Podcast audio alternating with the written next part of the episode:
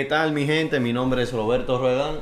Y yo soy Oscar Guillén. Bienvenidos a Food Talks La Liga, el podcast dominicano de la Liga Santander. Y en el episodio de hoy vamos a hablar sobre la jornada 5, que en verdad estuvo buenísima. Y vamos a hablar también de la Champions League que empieza, empieza mañana, por fin. Sí, el mejor torneo del mundo. El mejor torneo del mundo. Y vamos a hablar sobre la participación de los, de los equipos españoles. Y venimos con una dinámica un poquito diferente. En este episodio vamos a, dar datos interesantes, datos particulares de cada partido al estilo Mr. Chip. Y nada, vamos a darle. Vamos a empezar hablando de, de la Champions, que no, nosotros no hablamos de eso, pero digo yo que la fase de grupo o, o el sorteo de la fase de grupo dejó mucho de qué hablar, principalmente por los por los equipos que le tocaron al Barcelona y al Sevilla. No, al, al Barça le tocó un grupo. No, el grupo de la el grupo muerte. de la muerte. El grupo de la muerte, sin duda. Y yo creo que hablemos de eso. Vamos a repasar ese grupo que, mira eso, Bayern Múnich, Barcelona, el que siempre nos no, el nos Cuco, mata, el, cuco. el Cuco del Barcelona, Sí. Inter de Milán y el Victoria Pilsen Sí, sí. que está... No, te- es como, como, como tú dijiste el otro día. Ellos van a decir que pudieron, que fueron a Milán a jugar, fueron a, Barcelona y fueron a, a Múnich. Exacto, ese equipo se va del lujo de en una fase de grupo ir a tres estadios icónicos sí. y jugar contra tres equipos mayores de la, de la Liga de Europa. Sí, no, histórico en la competición. No solo histórico en su. En Tres su- campeones. Tres campeones. Tres claro. campeones de la No, y, Champions. y de los últimos 10 años, los tres han ganado. Exacto. De los últimos 10. Bueno, el Inter no, el Inter ganó en el 2010. Sí, sí, pero, pero, pero, sí, de los últimos 12, 13 años. pero está en la historia reciente. Está en la historia reciente, sí. El famoso Inter de triplete de Mo. Sí. Vamos a empezar a hablar por ahí porque, óyeme, qué grupo. O sea, por suerte, bueno, no por suerte, porque como sea le va a no, tocar. y, y otra, y otra cosa que también que, que se nos olvidó, Lewandowski de una vez contra, contra el Bayern no, no va a durar mucho. Sí, pa- no, no va a durar mucho en Para reencontrarse. meterle gol. Él, le va a meter gol. Él le va a meter gol, Le seguro. va a meter gol al Bayern. ¿Cómo tú lo ves? ¿Tú ves, tú, tú ves al Barcelona pasando de, de primero, de segundo? Yo, honestamente, veo al Barcelona. Yo no veo al Barcelona pasando de primero en ese grupo. Por más bien que se haya visto en liga. Bueno, o sea, yo te voy a decir, mis dos candidatos son Bayern y Barça. Claro, Va a pasar. para mí también. Eh, el orden realmente estoy dudoso. Pero yo creo que sí, que el Barcelona pudiera pasar primero. Sí, no se puede descartar el Inter, porque el Inter. No, no se puede cantar el Inter tampoco. El Inter campeón de Italia hace dos temporadas, eh, no la pasada, sino la antepasada, y la pasada se definió en la última jornada. Sí. O sea que el Inter tiene un muy buen equipo, regresó a Lukaku, y, y digo yo que tal vez tú y yo lo estamos dando por, no por muerto, No, por muerto no, pero... pero por descartado. Grupo complicadísimo para mí, Sí, no, es el grupo más difícil, sin duda alguna. sin duda. A diferencia del del Madrid. Chequéate Bueno. este grupo. Mira, Real Madrid, Leipzig, que sabes. es el equipo más, para mí, después del Madrid, el equipo más sí, el- el, fuerte. más fuerte que, tiene- que está en el grupo. Shakhtar Donetsk y el Celtic. El Madrid en los últimos años han tenido, para mí, los grupos más fáciles de, Sí. de la Champions. Bueno, este, este, este, este está, este está fácil. Este está muy este fácil. está muy fácil. Este está muy fácil. Demasiado fácil. No te voy a decir que el Madrid tuvo el camino más fácil para, por ejemplo, para No, ganar la, Champions la, pasada. Champions pasada, por ejemplo, fue un camino muy difícil. Exacto. En fase de grupo fue el camino más difícil, realmente. Pero muy fácil se ve ahora esta fase de Sí, grupo. sí, sí. Ancelotti se puede dar el lujo, no creo que lo haga, pero se puede dar el lujo de, de, de rotar mucho, Derrotar mucho, la- claro. las alineaciones y descansar jugadores, probar alineaciones diferentes, tú sabes, tantear. Claro. Y definitivamente el grupo más fácil. ¿Quién tú ves, además del Madrid, pasando ahí? El Leipzig. Yo, yo creo que sí. Eh, el Leipzig, que incluso tiene uno de los, de los delanteros que quería fichar el Madrid en Cucu. Eh, vamos a ver si el Madrid tiene una fama, o, o por lo menos desde Benzema. Yo no sé si tú te acuerdas que el Madrid fichó a Benzema después de que Benzema lo eliminó un par de veces en Champions. En Champions, sí. Vamos a ver, ¿tú te imaginas que termine El Leipzig, No mandándolo a un segundo lugar, por lo menos. No, no lo creo. Exacto, pero tú te imaginas que, que un Cucu se la ponga difícil y, y el Madrid, Florentino diga, bueno, mi hermano, tampoco. A este hay que traerlo. claro. No, pues no creo. ¿Tú no crees? No. El Madrid pasa fácil primero. No, el Madrid de que pasa fácil, pasa fácil. De verdad, demasiado fácil para mí. Vámonos con, con el otro eh, grupo Uy, al, difícil. Sevilla, al Sevilla le tocó El difícil. Sevilla le tocó muy difícil. Yo, tocó muy difícil. yo, honestamente, como hotel Sevilla, yo no creo que pase. Manchester City, Sevilla, Dortmund y Copenhague. No, yo no veo al Sevilla pasando.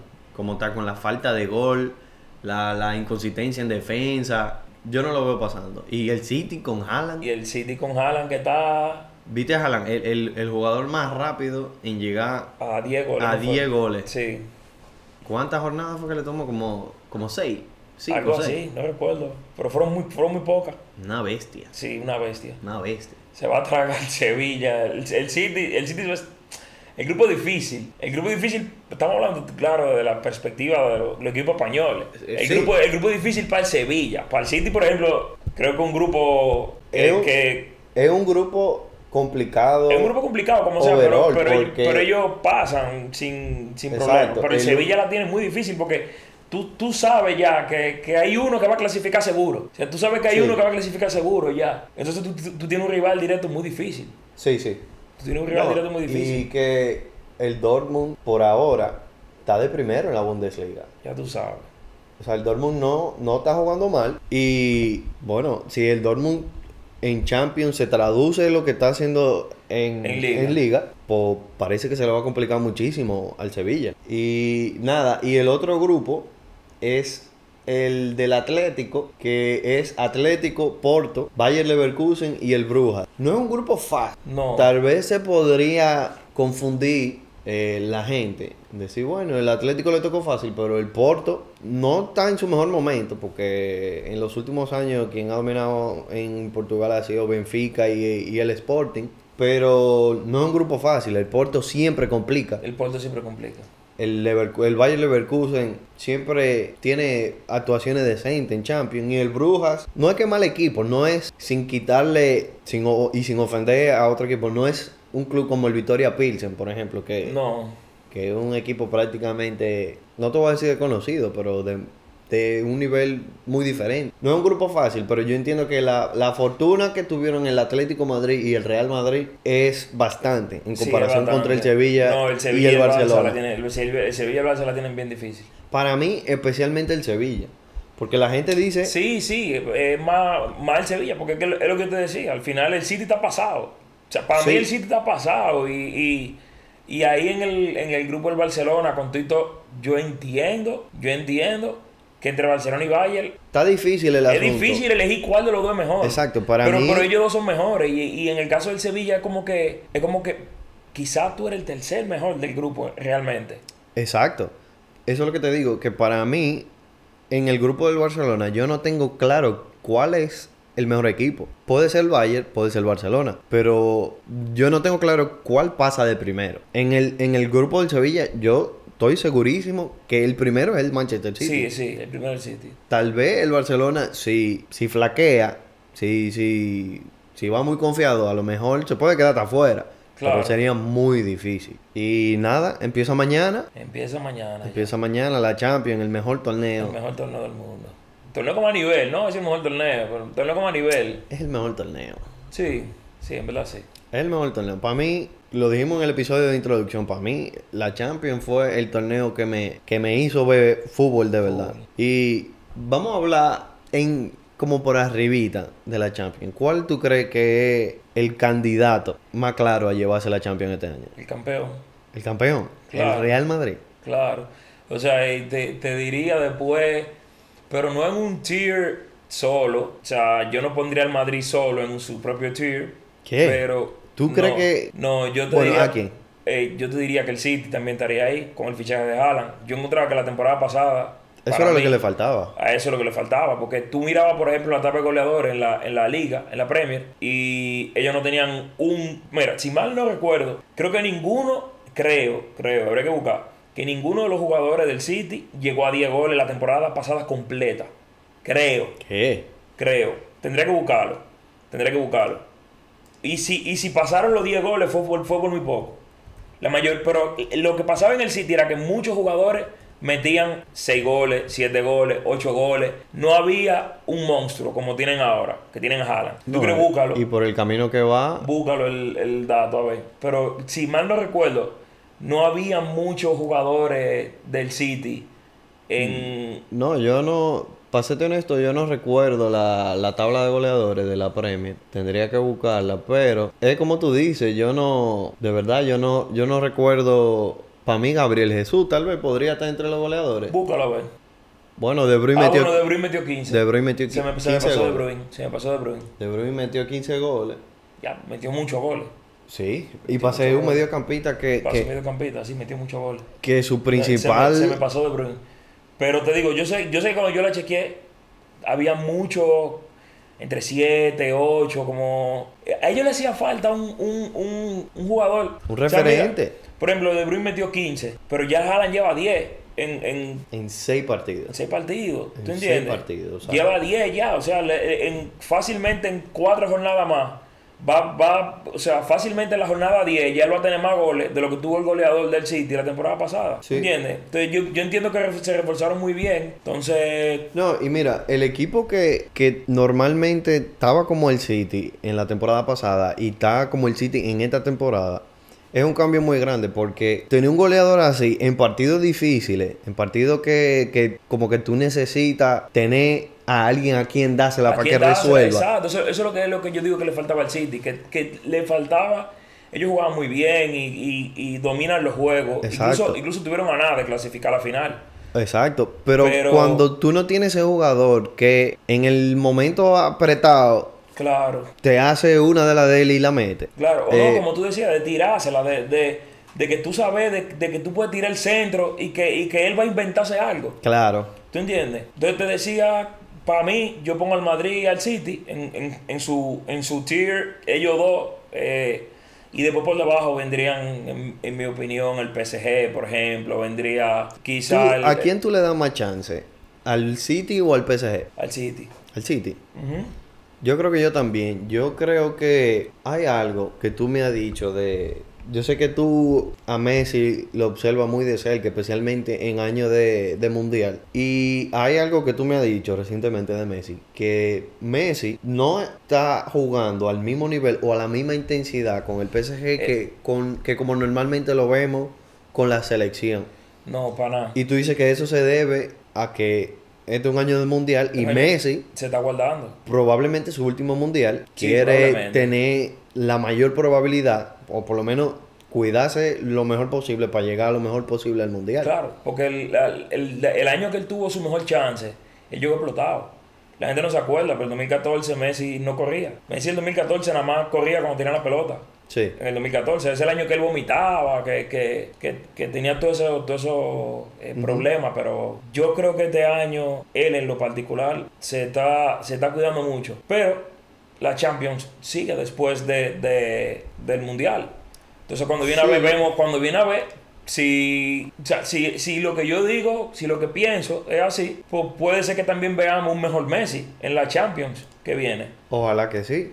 Sí. Porque también, imagínate que, que no le salga el asunto a Messi de ganar el mundial. Bueno, pues entonces la intensidad Claro, la va a en tener que poner en la Champions. Y, y que digo yo que la Champions es uno de los torneos que más ilusión le da a Messi y que más motiva a Messi a estar en su mejor nivel. Sí, y más el hecho de que la comparación entre él y Cristiano ah, le, le- le han tirado que Cristiano ha ganado con dos equipos diferentes. Entonces, Messi ganar, por ejemplo, una con el, con el PSG, como que calmaría mucho eso, eso, esos debates. Entonces tú dices eh, Real Madrid en un, en un escalón diferente. Es un escalón diferente Madrid City. Madrid y City. Sí, Oh. los dos juntos. Ok. Los dos juntos. Después tú ves al PSG. Porque es que eh, el juego de- del, por ejemplo, la, la, el- la semifinal, el City la tuvo hasta el 89. El City No, la tuvo. Y que si tuvieran a una persona, a un referente como Haaland, a lo mejor eso hubiese Claro. impactado muchísimo. Claro, y se ha empatado muchísimo. Entonces, no tengo por qué no confiar en que el City, o sea, si todavía el equipo, la base sigue igual y sumaron a uno de los mejores delanteros del mundo, Y una cosa, que el Madrid también, que lo estamos pasando por alto, el Madrid está sin Casemiro. Está sin Casemiro. Es parte Sí, pero esencial del espérate, triángulo pero de la espérate, pero Bermuda. espérate, a todo esto, yo no estoy hablando de nivel, nivel. Yo literalmente te pongo al Madrid porque el Madrid. No es, no es, no es, o sea, yo, estoy, yo estoy, estoy consciente de que Casemiro no está. Yo te lo pongo porque esa gente, tú no la puedes dar por muerta. O sea, y que el, el ADN Madrid es real. O sea, eh, por eso te digo que No, ellos no. tienen que estar, ellos tienen que estar en el cheer alto, o sea, con, El asunto, el asunto aunque, es aunque real. tengan a ti de, de medio centro. Eh, es verdad, no importa. Ellos, eh, ellos siempre tienen que estar en la conversación. Sí. Y otra cosa, otra pregunta. Tú pusiste al PSG en ese, en ese segundo escalón, pero yo en lo particular veo al Barcelona mejor que el sí, PSG. pero el Barcelona está en el segundo escalón. Ah. Es un tier 2. En el tier 2 está el Barça, está el PSG. Eh, yo pondría al, al, al Tú dices, Liverpool. tú dices que si en, en- en fase eliminatoria el Barcelona se cruza con el City, tú das más al City el por City. ganador. Y, y con el Liverpool también. interesante. El, contra, el Barcelona contra el Liverpool, tú ves más Liverpool, eh, tú ves más... Están en el mismo tier. Eh, No sé. O sea, Bueno, ahí no te sé decir. Están- por eso lo pongo en el mismo tier. O sea, Yo creo que yo doy más fácil vencedor al Barcelona. ¿tú crees? Yo creo que sí. Es que el Incluso Barcelona... por encima del City. No, no, no, no, no. Te estoy hablando Por del Liverpool. Liverpool. Ok. Yo, yo honestamente no sé. Yo particularmente no pondría al, al Manchester City en el mismo tier que el Real Madrid. Por, por ese asunto que tú dices. El Madrid, además de que tiene el nivel, o sea, está en un nivel muy alto Sí, futbolísticamente. Tiene ese intangible del, del, entre comillas, ADN Sí. Real Madrid, que yo creo que es lo que le da la diferencia. Pero yo pongo al, al, al Madrid en un escalón, al City en el segundo escalón, y después vienen los otros. A lo mejor, tal vez como tú dices, que Haaland ya eleva al City a ese escalón, que Haaland eleva ese, a A ese ese punto, primer... Sí. Bueno, puede ser, puede ser. Pero nada, mañana empieza la Champions. El Real Madrid, eh, el Real Madrid juega contra el Celtic. El Real Madrid juega contra el Celtic. Obviamente no te tengo que decir quién es el favorito. Déjame Sevilla ver. contra el Mañana, City. mañana el Sevilla también contra el City. Obviamente tampoco decir Obviamente nada. sabemos el favorito. Y el miércoles juega el Atlético contra el Porto. Que es un juego interesante. Juego interesante, sí. Y un juego sin quitarle importancia al Victoria Pilsen, pero El Barça debería ganar fácil. el Barça, el Barça debería demostrar, debería ser un buen escenario para demostrar su nivel Su y nivel, no perdonar. Claro, claro. Entiendo yo. Debería dar paliza. Claro. Debería. Y nada, vamos a empezar con la jornada. La jornada empezó dura Sí, empezó dura. con el Celta contra el Cádiz. Hay dos, como dos caras de la moneda en este partido.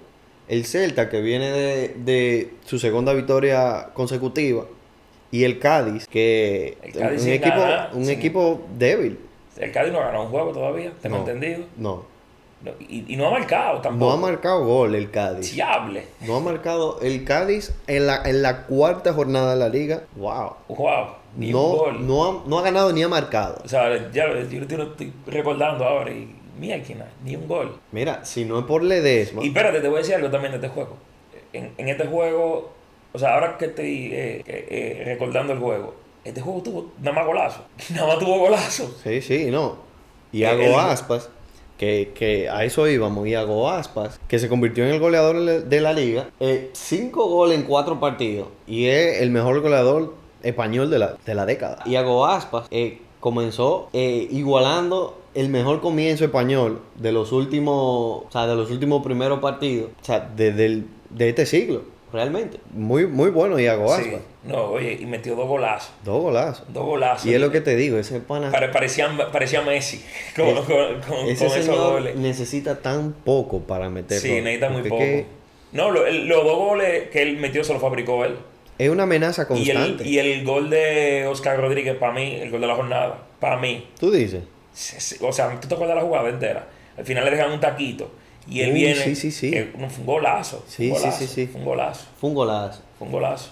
Para mí, el Cádiz, que no lo mencionamos eso, pero el Cádiz puede ser uno de los equipos que, a pesar de, de que nosotros no lo mencionamos al principio de, o sea, en las primeras jornadas o en, en el, en el episodio de la previa del comienzo. Puede ser uno de los equipos que desciende. Claro. Que estuvo a punto de descender la temporada pasada. Me imagino que por ahí puede ser que empiecen esas famosas destituciones de, de entrenadores para, tú sabes, como para darle ese cambio, ese, ese aire nuevo a un equipo, a ver si, si alza el vuelo de nuevo. Claro.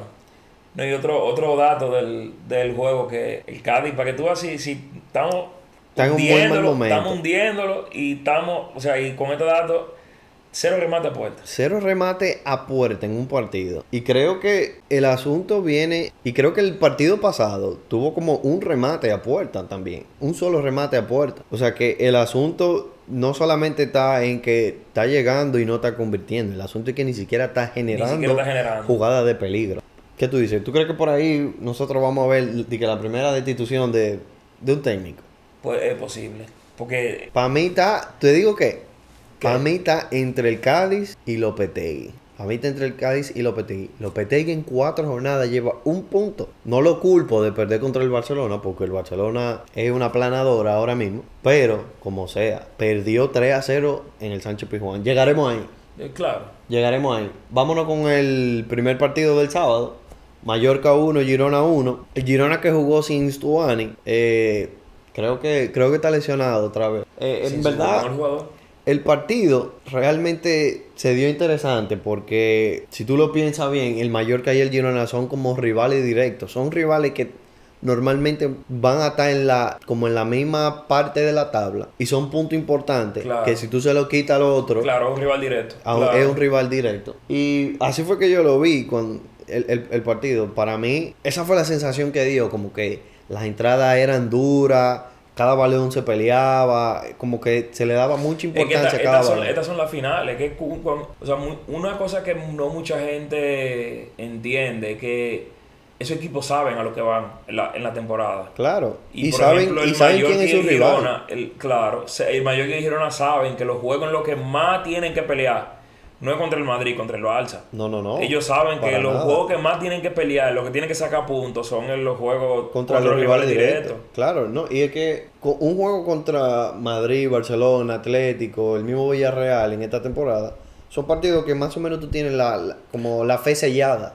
Claro. Entonces, bien, si tú sacas el resultado, uno, un equipo así nunca va a perder, No, pero el equipo, los rivales contra quien más se le da importancia, son esos rivales que tú sabes que van a estar, con lo que tú vas a estar peleando hombro a hombro, hombro. hombro a hombro, claro. Entonces, los goles empezaron, llegaron a partir del minuto 87, el juego 87. acabándose. El juego acabando. Eh, Rabiot fue que metió el primer gol del Mallorca en el minuto 80 al minuto 87 y yo creo que tú veas, si tú veías los comentadores y, y la misma sensación del juego cambió, parecía que el juego se había acabado y que el Mallorca se iba a llevar los tres puntos. Hasta que al minuto 90, Al minuto 90. hicieron un penal y lo metió Samusai y se fue, se llevó un punto de oro prácticamente el, el Girona. Claro. Y déjame darte este dato. El Mallorca, que fue el, el equipo que en esta jornada, en la jornada 4, cometió más faltas. 22 faltas cometió el Mallorca. Wow. Ya tú sabes. 22 faltas. 22 faltas. Y si mal no recuerdo, y poca amarilla. No recuerdo cuántas fueron, pero se dieron... Para todas las faltas que, que se Para dieron. todas las hubo- que hubo se poca- dieron. Hubo poca tarjeta Sí, creo que fueron como 5, 5 amarillas en el juego entero. en el juego entero. En el juego entero. Ya tú sabes. No, no estoy seguro del dato, pero creo que por ahí quedan del asunto. Vámonos para mí al partido que yo creo que fue el partido que más prometía de esta jornada 4. Mi Betis Sí. contra el Real Madrid. Contra el que yo dije que va a ser campeón de liga y, Y no, defraudó. No, no defraudó. Ancelotti que empezó con Rodrigo este partido de titular y Rodrigo, para mí, quien decidió el juego. Claro. Fue, fue quien anotó el, el gol de ganar. Sí. El gol de Vinicius fue bonito. Eh, ¿Quién la- fue que le dio el pase? Yo no recuerdo el, el, quién, quién le tiró el pase realmente, fue- pero, pero, pero fue, un- fue un, bu- fue un buen Fue un buen pase. pase. Aunque él, él, él es como, como, como que se escudriña entre la gente, porque, porque él, él, él- había un defensa que, que, que estaba como protegiendo la pelota y Vinicius como que le ganó la posición Eh, de una manera, sí, eh. escurridizo y, el y- y se, la, se, la, se la toca por encima al portero. Mira, y otra cosa que te quería hablar de, de Vinicius. Vinicius no lo estamos viendo en- al nivel mal, pero yo creo que Vinicius es el jugador que está siendo más decisivo del Madrid Sí. en los últimos partidos. Sí, posiblemente sí. Ahí era que quería llegar también con el asunto de, de, de Vinicius y el Madrid y que el Madrid siempre es candidato. Imagínate que el Madrid gane la liga, e imagínate que, que el Madrid gane una Champions. Es un año superior para Vinicius. O sea, para mí lo convierte inmediatamente en candidato a, a un balón de oro a Vinicius. Si, si termina siendo. Si termina si sigue con la- siendo. con lo- con- si tú dices si él sigue igual como ha, como ha empezado. Exacto, si sigue siendo Porque ahora, igual de ahora mismo, el, decisivo. ahora mismo el, referente pareciera ser él. en para mí, juegos. O para sea, mí lo ha sido él. Sí. Benzema, que aunque está de, de segundo, de goleador, Benzema ha, ha estado un poco dormido. O sea, Sí. creo que ha metido dos goles de penales. Hubo uno de penal y uno que fue un medio penal. Sí, el tiro libre. El tiro libre de la- de la jornada pasada. un jugador pues, Que era un, exacto, era un portero jugador. No, sin quitarle mérito a Benzema, No, porque hay que meterla. mete. Claro. Pero no se está viendo a, a ese Benzema tan letal de la, de la temporada pasada. El pase fue de Alaba. De Alaba. Sí. Eh, vamos al otro gol. El gol de, de Sergio Canales. No lo celebró. No, no lo celebró. Bueno, De- él- mucha después gente no se acuerda, pero él, él no- él jugó en Madrid. Pero después de tanto tiempo y por tanto equipo que tú has pasado, Sí. también. como Sí, lo, lo vi. Yo lo vi como algo. No, bueno, sí, medio ridículo. Como que. bueno, pero es cierto respeto también. Porque, dime tú, también hay que ser hay que ser un tanto político, más contra el Madrid, que es un equipo que causa tanta controversia. Sí. Tú vas a tener realmente a la prensa encima, a, a una hinchada grandísima encima y por ahí Sí, seguro el quizá mejor lo- hizo. Exacto, quizá él hizo para evitar cualquier confrontación. el gol que decidió el partido, que estamos diciendo que fue Rodrigo el decisivo, pero tal vez se podría decir que quien tuvo más acertado fue Ancelotti. Ancelotti le dio la entrada a Valverde y como a los tres minutos se produce la jugada del gol y fue Valverde que Sí, fue Valverde quien se la pasó. quien generó fue a pase de Carvajal a Valverde y después Valverde fue que Quien le pasó la pa- la bola atrás Sí, a, a Rodrigo nada más tuvo, tuvo que, que empujarla, por decirlo así. Óyeme, Bueno, no empujarla, pero tiene el portero de frente, pero. sí, no, pero, pero, pues se la dejaron servía. una cosa, Ancelotti también, o sea, ese señor no se equivoca, ese señor como que tiene esa habilidad de ver el partido tan claro y de interpretar qué es lo que hace falta. Ajá.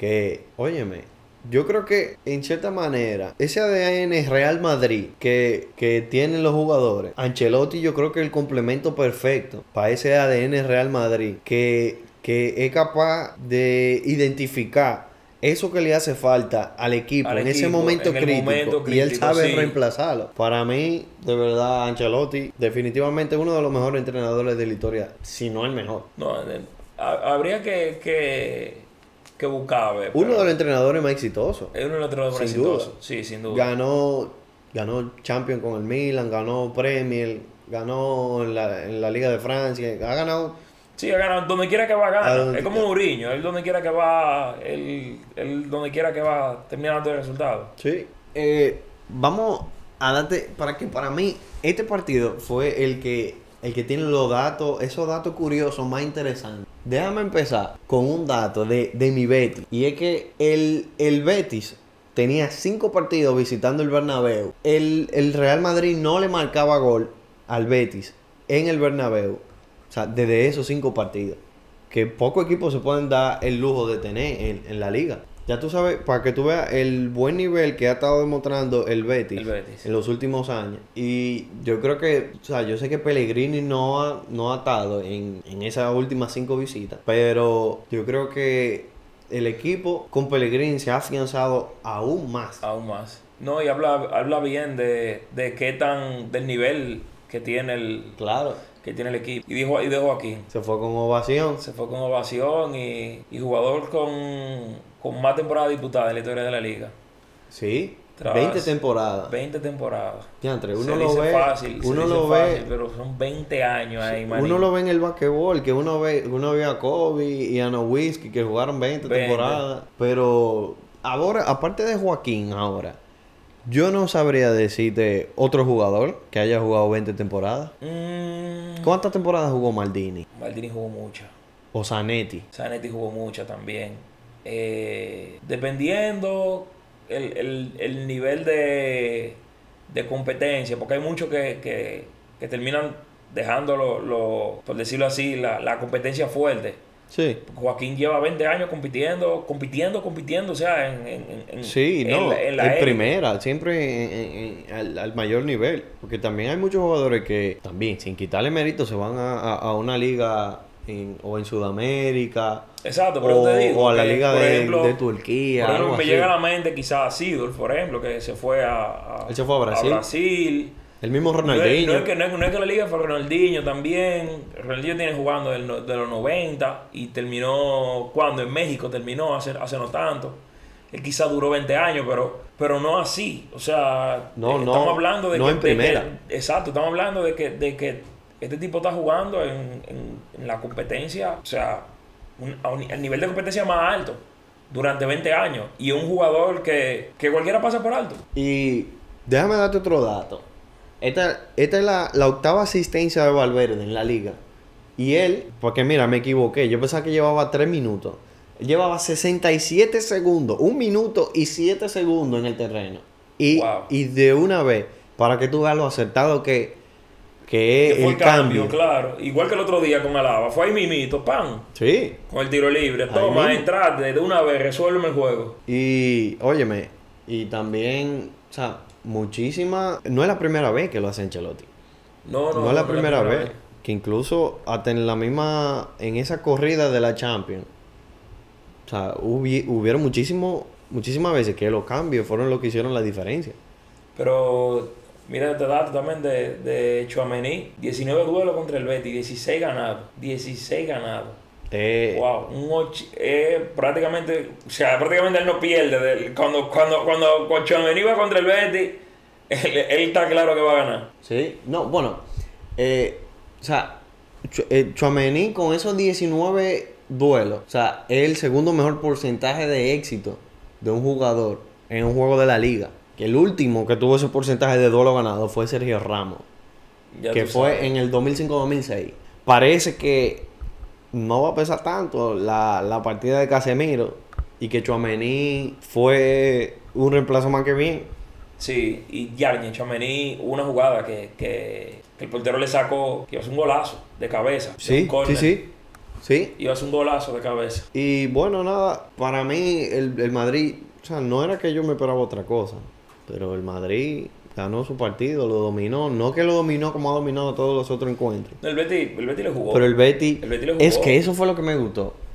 Que el Betis le jugó como, como el otro líder de la liga. Que ellos llegaron los dos como, como líder de, de- en la tabla de puntuación En la tabla de, la liga. sí. El, para mí el Betis le, le jugó un partido de tú a tú. Es reconfortante para mí. Claro. Y, y, y para, y para la predicción que nosotros hicimos Claro. de que el Betis puede quedar en posición de, de Europa, de, De Europa Europa, League. sí. Y nada, Y vamos. de Champions, quién sabe también. Sí, ojalá. Yo lo dudo, porque son cuatro, pero ojalá. Sí, porque el Villarreal no, también no, no, está, no está bajando. El, el Villarreal no tenga eso, ¿no? No. Y nada, vámonos al otro partido. Que este partido yo lo esperaba muy diferente. Real Sociedad contra el Atlético de Madrid. Quedó uno a uno. El gol del Atlético de Madrid fue al minuto 5. Carrasco tiró prácticamente un gol olímpico. Y pegó al primer palo. Al primer palo. Y de ese palo fue que Morata se aprovechó. Y el- en el rebote la metió. rebote la al metió. minuto 5. Pero mira, Carrasco, ¿tú te imaginas tú meter un, Un gol, gol olímpico, olímpico. al primer palo? Sí, porque siempre cae siempre la tiran al segundo. Claro. Siempre tiran un, un- globo alto, así bien alto, Claro. que, caiga con, con la rosca hacia el segundo. Pero al primer palo. al primer palo. Eh, y, y le anularon un gol a, a- Sí, a, a Joao Félix. Porque la paró, la paró con la mano. Para mí estuvo bien pero, anulado. pero a, a Morata, fue Morata el gol, ¿no? Eh, fue yo creo- ese fue quien, la bajó, quien la bajó fue Joao Félix. Sí, sí. Quien la bajó fue Joao Félix y fue mano. Y después revisaron y, y, Sí. y lo, y lo anularon. Tuvo, para mí tuvo bien. Eso es lo bueno que tiene el VAR ahora. Como Sí, que eso es lo bueno que tiene el VAR. Le, le- a- para mí le quita, a veces un poco, yo como vengo que full vieja escuela, así, le quita controversia. ajá, le quita controversia, le quita Pero esa, esa, Pero ese te voy a- dinamismo al juego. pero te voy a- te voy a decir una pero- cosa. Pero hace justicia. es, es más justo ahora. Pero, óyeme, le quita como que un chin de sazón. Le, sí, Tú no encuentras. sí, sí, sí, definitivamente. Tú no te. Bueno, por lo menos yo. Yo me acuerdo cuando yo llegaba los lunes al colegio. Peleando. Que se armaban esos pleitos. De que, Sí, "Güey, pero todo, todo el que era, todo, sí, todo el que era del, del Madrid se quejaba de que, de que los árbitros favorecían al Barça. Y todo el que era del Barça se quejaba de que los árbitros favorecían al Madrid. Sí. No, no, Siempre. yo me acuerdo. ¿Tú te acuerdas en el chiringuito a, a Roncero? De que esto es un villarato. Sí. Villarato. Óyeme, para mí el bar es, es acertado. Para mí hacía tiempo ya que se necesitaba esa actualización en el fútbol. Pero no te voy a negar que, que le quita un chin de como de la naturalidad del, Del fútbol, del fútbol. sí.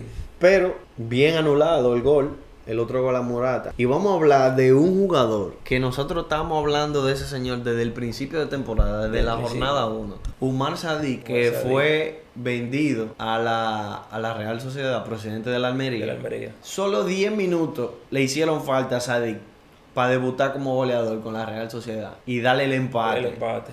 a la Real Sociedad. Óyeme, y que Sadik se convirtió en el cuarto jugador en debutar como goleador para la Real Sociedad, en toda la historia de la Real Sociedad.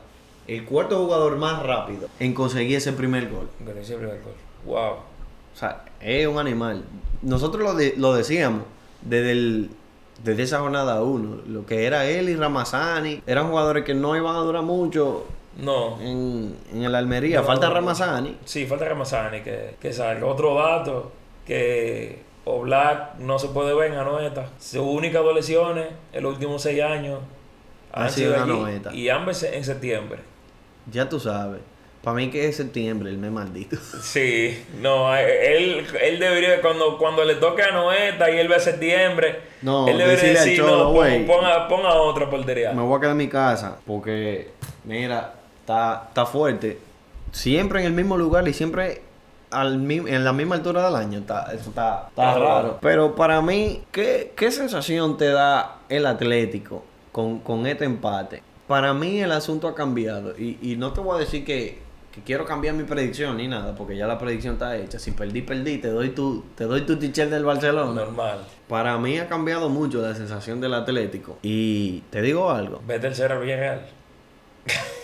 No, no, no tanto eso. Cuando viene a ver cedo en el asunto de que el Atlético tal vez pueda necesitar eh, un cambio de filosofía, un cambio de entrenador, porque, mira, no te voy a mentir, es verdad en cierta manera lo que, lo que decía Carliño y lo que nos dice el otro amigo de nosotros, Leandro. Tú tienes jugadores de mucha clase en, en- Sí, en ese- el Atlético. Ese, ese que no necesariamente tú deberías estar jugando en, en- en ese estilo de juego. Ese es el principal problema para mí, que, el- que quizá la calidad de jugadores no va con el estilo, como que, como que tú tienes jugadores top y esa forma de jugar de él no es, no es de jugadores top, No. es, es de jugadores más trabajones, de, de, Exacto. de tipo que, que, que más- vayan siempre a, a- a entregar. Exacto. Era más del perfil de jugadores que el Cholo tenía al- en un principio. En un principio. Pero esos no son los jugadores que él tiene ahora. No. Yo estoy pe- pensando, como que estoy empezando a considerar lo que a lo mejor puede ser necesario para el Atlético de Madrid. Cambiar de, cambiar de filosofía. Cambia de filosofía. Puede ser. siempre es como un sufrimiento. Cada partido del, del, del Atlético de Madrid siempre es como un sufrimiento y es como una agonía. Como que tú empezás ganando y tú tenés que, que aguantar el partido y, y, y, y tal vez no proponer de la mejor manera porque el, el, el Atlético llega, Sí. pero no es proponiendo el, el fútbol más ofensivo. A lo mejor puede ser necesario. Sí. Habría que darle, que darle un tiempo. Yo te voy a decir lo que creo que. No, yo no creo que No la directiva del, del, del Madrid Después esté lo- pensando en eso. No, después de lo que la ha hecho por, por, por ello. Pero al final no sé, yo digo que su, su esa pasión, esa forma de dirigir de él, no sé, si él, si él quizá cede y cambia un poquito a jugar un, po- un- un juego más acorde a los jugadores que él tiene, pues un poquito. Bueno, pero tú dices que eso sería algo que debería ser el mismo Cholo. Sí, sí, debería ser el mocholo. Porque para mí eso es parte de su identidad y yo no creo que él vaya a cambiar eso. Eso es como tú decirle a Guardiola que vaya a jugar a defender. Yo no creo que Guardiola haga eso. Y yo no creo que el Cholo haga eso. O sea, ¿tú crees que, que podría ser Cholo que cambie de, de identidad? Pero no es, no es cambiar de identidad, es simplemente proponer un poco más. O sea, es, es como decir, tú sentarte y decir, sentarte, meditar y decir, ok, realmente la calidad de jugadores que yo tengo y el juego que yo estoy haciendo, eh, esto tiene que variar. Esto tiene que, tiene que haber un ajuste. Tengo que, tengo que proponer un poquito más, aunque sea. Ya, o sea, sí. ¿Cuándo fue la última vez que tuviste un entrenador que, que cambie su, su identidad? Identidad. O, o su Hay- forma son de, de- entrenadores, porque para mí, entrenadores con identidad, con identidad así, No son muchos. no son muchos. No son muchos. La, mayo- la mayoría, la mayoría de los entrenadores buenos tienden a adaptarse a lo que tienen. O sea, tienden a, a crear juegos en base, Sí. a lo, en base a lo que tienen. O sea, esto es lo que hay, pues vamos a jugar de esta forma. Sí, sí. ¿Tú entiendes? Entonces, Pero, que cambió así, no, realmente no me acuerdo de ninguno. pero precisamente eso. Entrenadores que tú sepas que tienen un estilo de juego Marcado, no, no me acuerdo, no me Yo no recuerdo ninguno que haya cambiado su manera de, de, de entrenar y de, y de que de plantear los juegos. O sea, tal vez el entrenador más, qué sé yo, como que cambiante o no cambiante, podría ser que tú dices que tiene una identidad marcada, pero cambia mucho dependiendo del juego, podría ser Mourinho. Podría ser Mourinho. Yo pensé, yo pensé en Mourinho. Mourinho, Mourinho tenía ese, ese, ese estilo de, de, de estar bien cerrado atrás. Pero sin embargo, cuando él llegó al Madrid, él propuso un juego que me gustaba mucho, que era mucho de, que era muy ofensivo. La gente dice que no. O sea, Era muy vertical. La contra, la, de, la, de la contra era muy vertical y esa gente iban, era, era con todo para O adelante. sea, se proponía bastante. Se proponía. pero no en términos de posesión. Sí en, No, no en términos, términos de posesión. Sí en términos de verticalidad. Sí. Para mí simplemente Mourinho no proponía lo mismo contra todos los equipos. Porque no es verdad que tú le vas a jugar No, igual. digo es que, es que Mourinho, Mourinho, Mourinho es diferente, lo- loco, de, de, de, todo de casi todos los entrenadores que yo he visto en mi vida. Mourinho es diferente, Mourinho como que quizá, quizá el, el más estratega que yo he visto en mi vida. Yo creo que sí. O sea, él, él literalmente, él no tiene miedo en cambiar. No, yo digo todo lo contrario. Que él veía como lo ideal el plantear cada partido de manera diferente. Exacto. Él, él, Él no adaptaba, él no hacía que la gente se adaptara a su equipo. Él se adaptaba a cada equipo. él se adaptaba a cada equipo. se caracterizó más que nada por tener un, un planteamiento más defensivo que ofensivo, pero tal vez el único que yo te podría decir que, que, que cam- que cambió. Sí. ¿Tú crees que el Cholo sea, porque es otra cosa, es ser capaz? ¿Tú crees que el, Cholo, el Cholo sea capaz? Ese, era, ese mismo era su estilo de juego, él jugando. Él jugando. Era él puro cojones. que no lo conozco personalmente, no sé. eh, Pero debería, sí. Uno a uno, el Atlético contra la Real Sociedad. Nada, vamos a esperar. Yo espero que, que siga Que que siga mejorando, porque que siga mejorando, no quiero claro. quedar mal. Claro. Y vámonos al otro partido que de lo- el otro partido que más prometía de la jornada, que era el Sevilla contra Barcelona. Barcelona ganó 3-0 el partido. Una Aplanando, planadora. Aplanando. Una planadora. El Barcelona 18 remates a puerta en este partido. O sea, ya tú sabes que ocasiones No, no, no, no no, faltaron. no faltaron. Vuelta de Cundé al, al, La vuelta de Condé al Pizjuán. al Pijuán. ¿Y qué, ¿Y qué retorno? Dos asistencias. ¿Qué asistencia le puso a, a Lewandowski? A Lewandowski, la de la tijera. Sí, se burló. Y se burló Lewandowski. Óyeme, Lewandowski, no hay señal de que, De que vaya a bajar. de que esté viejo, ni que, No. que- de que, que ya esté en declive, ni nada de eso.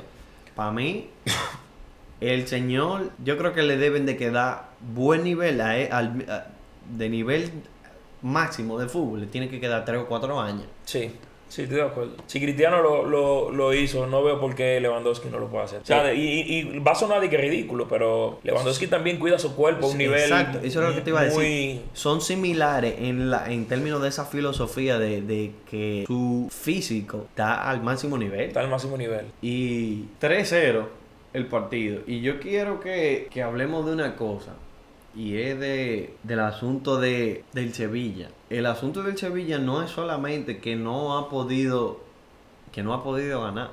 Es que el Sevilla ha metido tres goles en, en cuatro jornadas. O sea, que los problemas nada más no es, no es, no es, la de, no es que se le fueron la defensa, es que tampoco, tampoco Es la están metiendo. Es que tienen la pólvora mojada. En un mercado tan dinámico como este, que tú te quedes con una, con una, con un hoyo tan claro. Óyeme, yo creo que tú dices que podría ser. Esto es lo que dicen en, en los medios de, de España, pero ¿tú crees que puede haber una conspiración de la directiva del Barcelona? Del, del Sevilla, perdón, para sacar los Petegui. El fútbol es sucio. Eh, sí, el es fútbol, el, el, el- y más en, en, en, la, en una liga tan mediática como la Liga Española. La El, Liga el fútbol, es- el sí. fútbol es sucio. ¿Qué tú dices? ¿Que- ¿Tú crees que, que este Sevilla con Lopetegui tiene salvación? Yo me, yo me estoy arrepintiendo de- de- del lugar en que lo ¿Se puse. ponerlo de sexto? De, de, no, perdón, tú lo pusiste de quinto. De quinto. Yo, Yo- me estoy arrepintiendo, de verdad. Yo, Lo, lo estoy viendo flojo, flojo. yo creo que el Sevilla va a tirar para adelante otra vez. Pero, Yo entiendo que sí, que eventualmente tiene que tirar para adelante, pero... pero a lo mejor puede ser muy tarde. A lo mejor puede ser muy Exacto, tarde. lo, me- a lo mejor cuando empiezan a tirar para adelante después de la jornada 20, 21, qué sé yo. Porque ahora mismo no parece que yo, que yo vaya No, no. a, No, y que el Sevilla, este ha sido el juego más complicado que ha tenido. Este, sí- este ha sido el Sí, juego porque más otros complicado. fueron- los otros fueron fáciles. Pero que con los dos recién ascendidos, Osasuna y Barcelona, los, los otros tres han sido O sea, tiene un calendario relativamente, ah, Sí. o sea, bien. De- debería, tener, debería tener más puntos de lo que, de lo que tiene. Definitivamente. Perdió de la Almería. Eh, perdón, de los Asuna. De los Azules. Perdió de la Almería también. Perdió de Almería. Y perdió el de Barcelona. Un empate Sí, nada un más empate, en cuatro Un jornadas. punto, un punto en cuatro jornadas. Wow. Para mí, eso es, eso es crítico. Sí. Crítico, crítico, crítico. Y para que tú veas que esta es la situación con el Barcelona, pero para que tú veas que también la situación es grave, pero eh, eh, en el enfrentamiento directo contra el Barcelona, el Sevilla, de sus últimos 30 partidos en liga contra el Barcelona, solamente ha ganado un partido. Wow. 8 empates, 21 derrotas y una sola victoria contra el Barcelona en los últimos 30 partidos. La última vez que el Sevilla le ganó al Barcelona fue hace 7 años. Hace 7 años, eso es Hace demasiado. siete- Sí, demasiado. Para un equipo que, Claro, porque están, que están constantemente jugando. claro, Están no, constantemente no, jugando. No, ni siquiera eso. Que el nivel del Sevilla no es un nivel. Sevilla es como te digo, y no es desde ahora. El Sevilla tiene que estar en los últimos 10 años De en, los lo- mejores en- en los equipos. mejores 5 equipos de la liga, De la liga, 6, 5 sí. equipos de la liga. Y que tú no hayas podido ganar Y que en tú no 30 hayas podido en 30 partidos, en 7 Ganar uno, años, bueno, un uno, partido. Un partido. Está crítico eso. Mira, el Sevilla, otro dato hab- con- que, que para mí agrava el asunto de, de- de ese solo punto en la, en, la, en, la, en la cuatro jornadas, en la primera cuatro jornadas de la liga. La última vez, o, o normalmente, cuando el Sevilla tiene un punto en la primera cuarta jornada de la liga, nunca acaba en el top 4. Wow, diablos, tú, Mr. Chip, Mr. Chip. Nunca acaba, nunca acaba en el top 4. De las últimas tres veces que el Sevilla, si mal no recuerdo, que, que lo vi de Mr. Chip, por cierto, el, dato. Las últimas cuatro veces que el Sevilla eh, tenía la, lo mismo, la misma cantidad de puntos, un punto en cuatro jornadas, acabó de décimo en tres ocasiones y de séptimo en otra. El- históricamente, históricamente la cosa no pinta bien. la cosa no pinta bien. Primer gol de Eric García. Primer gol de Eric García en su carrera. Sí. en su carrera. Tanto en clubes como en selección. Primer gol en su carrera. Y de verdad, yo, yo no veo al Sevilla bien. Yo no veo al Sevilla No, yo bien. no lo veo bien tampoco. Otro dato, que ya es un dato más personal de, de Koundé. El Sevilla ha perdido, se le fue Koundé, pero el Sevilla, de los partidos disputados sin Koundé, ha perdido el 40% de esos partidos. Wow. Para O sea, que para tú veas- casi la mitad de los juegos ellos lo pierden. Exacto, para que Koundé. tú veas la importancia, importancia de- de que tenía Koundé en el equipo. A lo mejor por ahí es que empieza el asunto, pero para mí también tiene que ver mucho con, con el tema goleador. Con el tema de goles. Y nada, nos vamos al otro partido. Osasuna Rayo Vallecano. El Osasuna ganó 2 a 1. El hombre tuyo metió mano. Sí, eh, Jimmy Neutron. Jimmy Neutron, sí. Jimmy Neutron. Bonito el gol. Sí, También, sí. La definió bien porque No, él- venía como, le dan el pase como atrás y era, no, no, era, no era cómodo. No, no. No era cómodo, él tuvo Ajá. que hacer un gesto, él tuvo que como que el cuerpo como, como voltearlo así, como y poner el pie Sí, y le la tocó quedó- el segundo le quedó palo. como atrás. Le quedó como atrás, ajá, y él quedó tuvo que, que como hacer un, un gesto con el cuerpo y la puso Sí, y la definió, la No, puso la, al palo. la- la definió exacto para quitar el palo. La puso al palo. Para mí, el Osasuna, yo creo que el Osasuna, que lo dijimos la, la semana pasada, el Osasuna va a ser de su equipo que por bien no va a arruinar la predicción. No va a arruinar la predicción. Sigue Sí. por buen camino y no ha perdido en, en el Sadar. De nueve puntos en casa, nueve puntos. Nueve puntos. Ya tú sabes lo dominante que ha sido los Asuna en, en el Sadar y que históricamente Pamplona siempre ha sido un estadio difícil para, para todos los otros equipos de la liga. Yo recuerdo muchos partidos, o sea, yo que veía muchos partidos del Barcelona, yo recuerdo muchos partidos del Barcelona perdiendo Perdiendo. en, casa de Osasuna. Sí. El, el otro gol del eh, el partido se puso 1 a 1. Qué raro. Tuve a un defensa central metiendo un tiro libre. Un tiro libre. Leyen Sí. Que metió ese tiro libre para empatar el partido.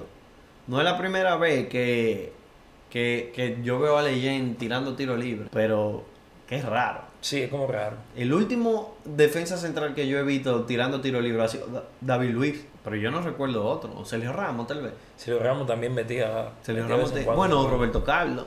Roberto Carlos, obviamente. Roberto Carlos, pero bueno, no un defensa central, pero defensa central per se. Yo, Sí, es bien raro ver defensa central. Usualmente lo que pasa es que como tienen que, que, que realizar una vuelta si, si el tiro libre queda mal. Eh, por eso casi, casi nunca lo, lo... no, y, pero es que tú también no ves un, un defensa central como que con esa con esa calidad, con esa delicadeza Con que esa tú tienes que tener claro. para meter un tiro libre. Ahora qué jugada hace la de Abde Sí. para ganar el juego. Y mira, un jugador que venía, que viene, viene del Barcelona, él está cedido en el, en el Osasuna, que es jugador. que es jugador. O sea, de un saque de banda, Ajá, un saque de se la banda. ponen casi Sí. media cancha y se llevó Se a todo el inventó, mundo. a todo el mundo se llevó. Se llevó a todo el mundo. ¿Quién fue que lo metió? Eh, Rubén García fue. Rubén García. Qué jugadón. Sí. Qué jugadón. Y mira que para mí buen refuerzo del, de los Asuna. El Osasuna pinta que, que nos va a dañar el asunto, la, predicción. Sí, definitivamente. Eh, vamos a seguir entonces contra con el otro partido. El otro partido que fue el Atleti Español. Un partido un tanto medio lento. El Atleti que para mí había tenido como que en los últimos juegos como que una mejor demostración de fútbol. El partido pasado quedó como 4 a 0, le ganaron 4 a 0 a... ¿a quién fue? Al Girona. Sí, El español, ¿tú sabes quién le metió el gol? ¿Quién metió el gol en estos juegos? Bray White. En serio. White metió el gol. Oye, como... Ex Balsa, el, el Ex- magnate. eh, Es un magnate el tipo. Es un magnate, un magnate. ¿Qué- ¿Cuáles son los negocios que tú dices que él... Él dices que hace, él creo, tiene? creo que viene raíces. Viene raíces. Sí, él era, él era el jugador más rico del Balsa. Tú me dijiste que era como del mundo, el jugador más rico del Una mundo. vaina así, yo no sé. No, pero yo sé cuando estaba en el Balsa, aún estando Messi y todo el mundo, él era el que más cuarto tenía. Tú no me habías dicho que él era billonario. Fue algo así que yo Casi vi. billonario. Fue Una algo cosa así que yo vi. Yo sé que el tipo tiene, loco, el tipo tiene saco de cuarto. Es tipo, es tipo por contrato, ese tipo de que contrato de fútbol le debe dar tres pitos. Y, tan- y, y oye, y se la puso difícil al Val. Él esperó al último día para que le terminaran el contrato. Y él dijo, a mí ustedes no me van a joder, coñazo. Yo, yo lo voy a joder a ustedes, yo no necesito cuarto. él no necesita dinero. Es más, él seguro le dijo, ¿ustedes quieren que yo le preste dinero? Para que se ahorren una palanca. Eh, metió el gol de ganar, normal. Fue un despiste de, de los defensas del Atlético, pero hay que aprovecharlo. Hay que aprovechar. Hay que aprovecharlo. Y déjame darte esta edad de Iñaki Williams. 237 partidos seguidos jugando. Se dice fácil. Se dice fácil. Y Pero eso son- que mira. Pero cada liga son 38 juegos. Tira 38, 38 juegos, exacto. Sí, Tira números ahí. tira números, son, como 5 par de ligas, son par de ligas sin faltar ni un juego. Son como 5 son como cinco más, Sí. como 6 ligas, ya tú sabes. Que eso, y, y mira, yo pensaba que eh, después del partido pasado, que él no iba a jugar este y que la racha se iba a ver afectada porque él salió lesionado. Él salió lesionado. Óyeme, yo, yo pensaba que, se- que iba a caer el asunto ahí. Eh, también Martin Braithwaite se ha convertido en el cuarto jugador que marca con el español y el Balsa en el siglo XXI, tras Dani, Dani García, Filipe Coutinho y Aleix Vidal. Filicutinho estaba. A mí, ¿sabes? a, mí, a mí se me ha olvidado que Para mí Coutinho Coutinho tuvo- estaba en la Real Sociedad, era. A mí se me ha olvidado, muchachos. Ah, no, era Coutinho Griezmann. que- Era Griezmann que estaba en la- Griezmann, empezó su carrera en la Real Sociedad. Sí, sí, sí. Y por lo menos en España él empezó en la Real Sociedad. Y luego él firmó con el Atlético, luego fue para el Barça, después volvió para el Atlético. Qué vuelta dio Griezmann. Sí, pero Coutinho a mí se me, a mí se me olvidaba, a mí se me olvidaba que Coutinho tuvo en el español. Y nada, vámonos para el otro partido. Que, óyeme, el Villarreal sí lo está haciendo queda bien. 4 a 0 le ganó sí, a Leche. Sí, una pela. Qué pela. Para mí fue un juego fácil. Lo dominó de principio a fin el Villarreal. Nada que hacer para Leche. Que déjame darte este, este, este, este dato. El Villarreal filmó para mí, que, al que era para mí el mejor jugador de Leche, a, a Juan Mojica, que es el lateral izquierdo de Leche. Que era en los últimos años, ha sido el mejor pasador de Leche. Y se lo quitó el mismo Villarreal. Del diablo. Y entonces, no que se lo quitó, fue simplemente para quitárselo, porque el Villarreal tiene uno de los mejores lateral izquierdos de la liga, con Pedraza, que incluso él, él quedó de jugador del Quedó partido. jugador del partido. Y nada, Gerard Moreno empezó, abrió la lata, como dicen, fue, fue un buen gol. Sí. Eh, le habían anulado uno primero. Sí, el, de los, el Igualito. de los Celso fue un golazo. Sí, el de los El Chelsea, pase de- ese de- fue el, el 2-0 de Sí, Nicolás el pase Jackson. de Nicolás Jackson. Los, ulti- los últimos fueron al final. Sí, Pero, pero como sea, era- fue justo. O sea, 4-0 Sí. fue justo porque de- Coquelán metió. Yo Sí. que quería que no metiera porque Carliño lo tiene. Carliño lo tiene en el fantasy. sí. Me ganó la jornada, atento a Coquelán. Hey. Y el comandante Morales metió el 4 a 0. Fue como el minuto 94. 94. El, el Villarreal, óyete. El Villarreal no ha concedido gol desde el 15 de mayo. El, el Villarreal no ha concedido gol en esta temporada. Pero desde el 15 de mayo al Villarreal no, no Wow. le meten gol. Y tiene una jornada y media que no le hacen un remate a puerta. O sea que las predicciones van bien. O sea que vamos bien. Vamos bien. Después de todos los huevos que hemos puesto. Sí, después todo lo hemos puesto. Otro dato. El Villarreal es el cuarto equipo que deja su portería en cero En- en cada uno de sus primeros partidos de una temporada en liga en el siglo XXI.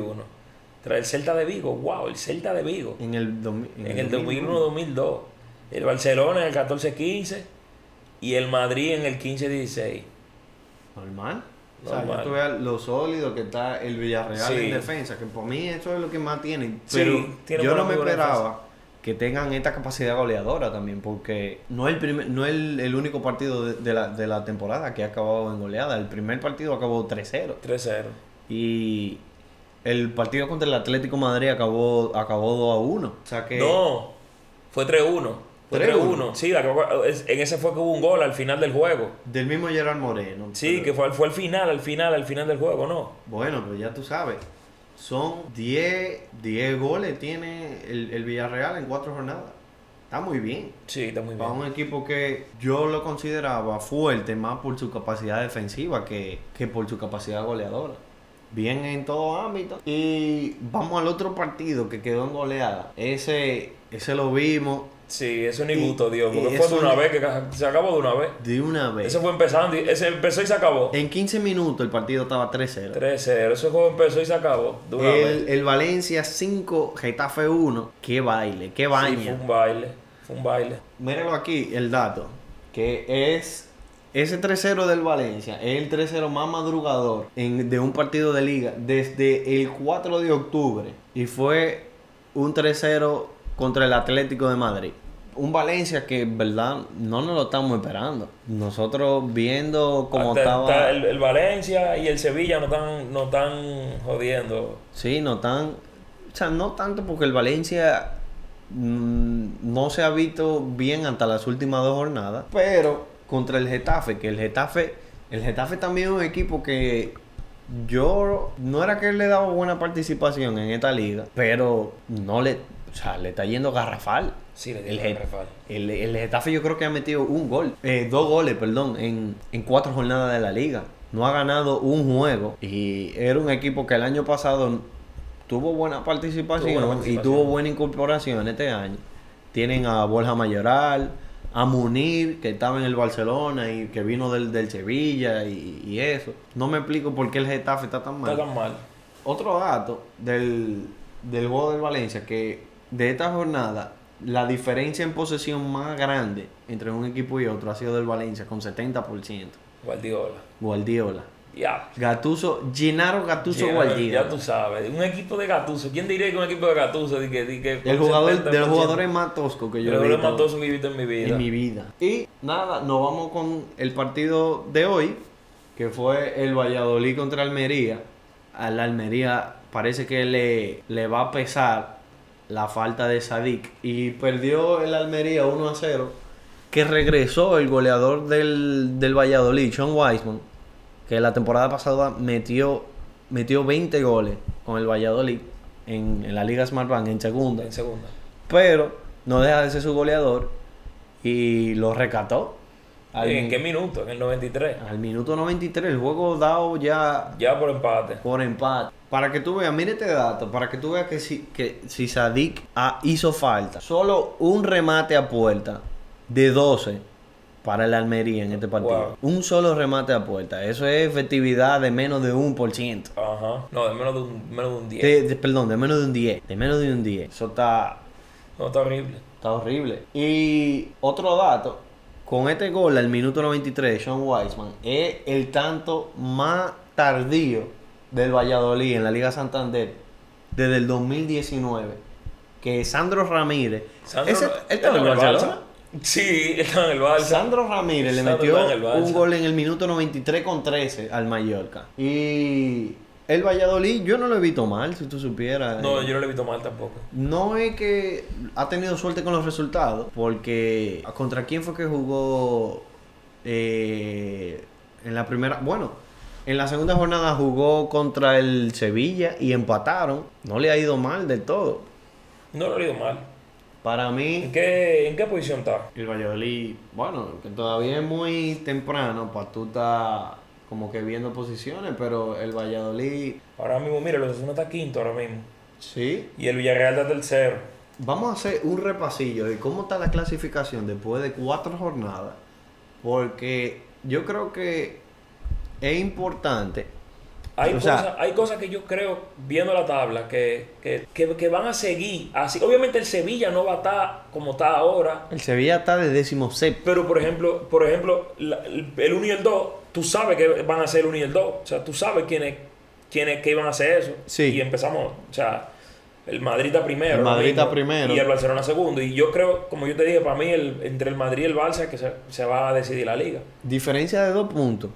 Y una cosa, para mí, el Barcelona salió de uno de los juegos más difíciles que podría tener en esta jornada. O sea, el Barcelona para mí salió de uno de los juegos más difíciles que podría tener en el calendario. Claro. Que era eh, el juego de esta jornada contra el Sevilla en el Sevilla. Pizjuán. Claro.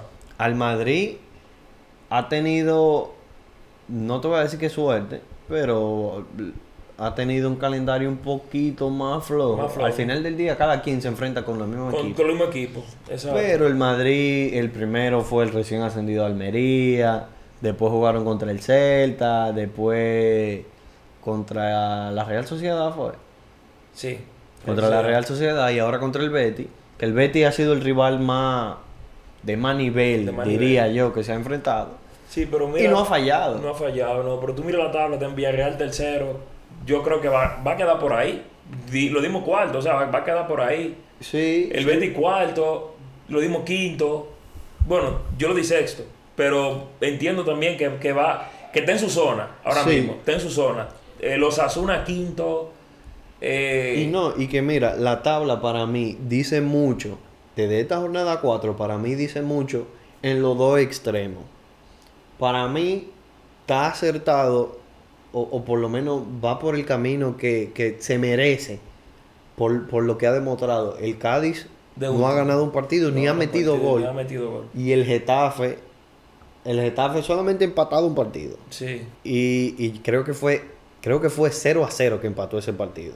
O sea que son equipos que, que han demostrado poco. Sí, y el, y el Elche también. El Elche no es que ha demostrado mal fútbol, porque si mal no recuerdo, en el partido contra el Betis, eh, el Betis simplemente empezó ganando ese partido y el Elche fue que demostró eh, más fútbol. Sí. Que incluso eh, tiene este muchacho que, que venía del Barcelona, Alex Collado, que Sí. también es muy bueno.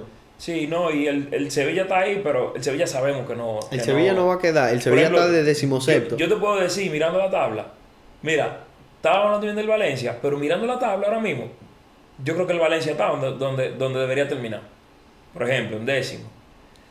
Mirando la tabla, veo al Sí. Celta y Real Sociedad también en, en po- las posiciones que, que deberían estar. Sí, El Atlético, yo- creo- el Atlético va a subir. El Atlético Sí, no. sexto, séptimo, perdón. Pero va a te digo algo, yo veo al Valencia en esa posición, no porque el Valencia, el Valencia no ha demostrado mal fútbol, pero yo veo al Valencia en esa posición más porque lo- los otros equipos se lo merecen. El Athletic, el Bilbao, ha estado jugando muy buen fútbol, Claro, aunque tiene claro. poco gol. El Celta, todo lo contrario. Ha, ha demostra- demostrado esa capacidad de. Iago Sí, de golea- goleadora. Eh, y, y de los Asuna, que, que es el equipo que nosotros venimos diciendo de- desde las primeras jornadas, que nos está a- a- arruinando, la Arruinando fiesta, la fiesta, sí. Pero porque está demostrando muy buen fútbol. demostrando muy no, fútbol, no, no veo al Valencia de décimo porque, porque está muy, muy mal. No, Es porque más- está muy mal, es que los otros equipos están muy bien. Exacto, es los porque están muy bien. lo- los otros equipos están muy bien. Que incluso, o sea, está el Sevilla ahí. Que si el Sevilla vuelve y, y coge nivel, es otro equipo que le puede pelear posición al Valencia y, y a lo mejor es otra pieza Otra, de- claro, que, otra- que le tranca el camino. Que le traen el camino, claro. Pero yo creo que la tabla es muy temprano para decirlo, pero la Muy tabla temprano, se ve Pero, pero se, yo creo, yo creo que la, la diferencia entre. Ok, no, la- no la diferencia, porque como dije, el Sevilla no va a terminar ahí. El, el Atlético no va a terminar ahí. Y, pero es como tú dijiste, por ejemplo, el principio y el final. O sea, los primeros cuatro, por ejemplo, que. que, que Lo están en- primero- lo primero cuatro de tres. Lo primero no, yo te diría hasta los primeros cuatro, porque el Betis, por ejemplo, tú lo diste de, tú lo diste de quinto, ¿verdad? Sí. Tú lo diste de quinto y está cuarto, o sea, está, está prácticamente peleando donde debe pelear. El Sí. Villarreal está peleando donde debe pelear, el Barcelona está peleando donde debe pelear y el Madrid está peleando donde debe pelear. Y, y cuando, cuando volteamos la tabla, también el Cádiz está donde debe estar, el Getafe está donde debe estar Sí. y el Elche está donde debe estar. Que- o sea, yo creo que, que al final, que cuando, Cádiz- cuando terminemos, Cádiz y cuando se termine la, la liga, Exacto. yo creo que va, que va a ser muy parecido, por lo menos ese, ese principio de tabla y ese final de Sí, tabla. y que- eh, eso mismo, Cádiz y Getafe eran equipos que en la temporada pasada estaban en la pelea por el por evitar el descenso. O sea que no está lejos de la realidad. Yo No creo que la tabla ahora mismo se ve, tal vez para mí y para ti también, como tú me dices, se ve muy po- podría ser muy parecida como está ahora Sí. a como cuando terminó. Obviamente creo que el Girona va, va a estar peleando también ahí abajo. va a Eh, estar peleando ahí abajo. Pero mira, nos ha sorprendido. Pero el no Girona, el sorprendido, Girona sí, mal no ha jugado. Mal no ha jugado, exactamente. Mal, Mal no ha ha jugado. jugado. Ha, ha- ha demostrado mucho fútbol. Nada, yo creo que con eso concluimos el episodio de hoy. El episodio más largo. Ya tú sabes, nos vemos la próxima semana. Venimos con cómo quedaron los equipos en Champions, que juegan Europa League, y con la jornada Y la 5. jornada cinco de la liga. Ya tú sabes, nos vemos, mi hermano. Hablamos.